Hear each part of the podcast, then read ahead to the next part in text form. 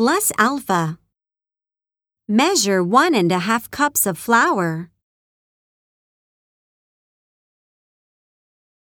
Let the butter soften at room temperature.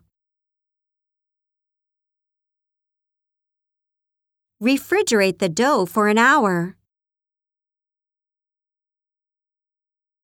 Cut the cookies into shapes you like. Arrange the cookies on a baking sheet. Bake them until golden brown, about 15 minutes. They are particularly good when crunchy.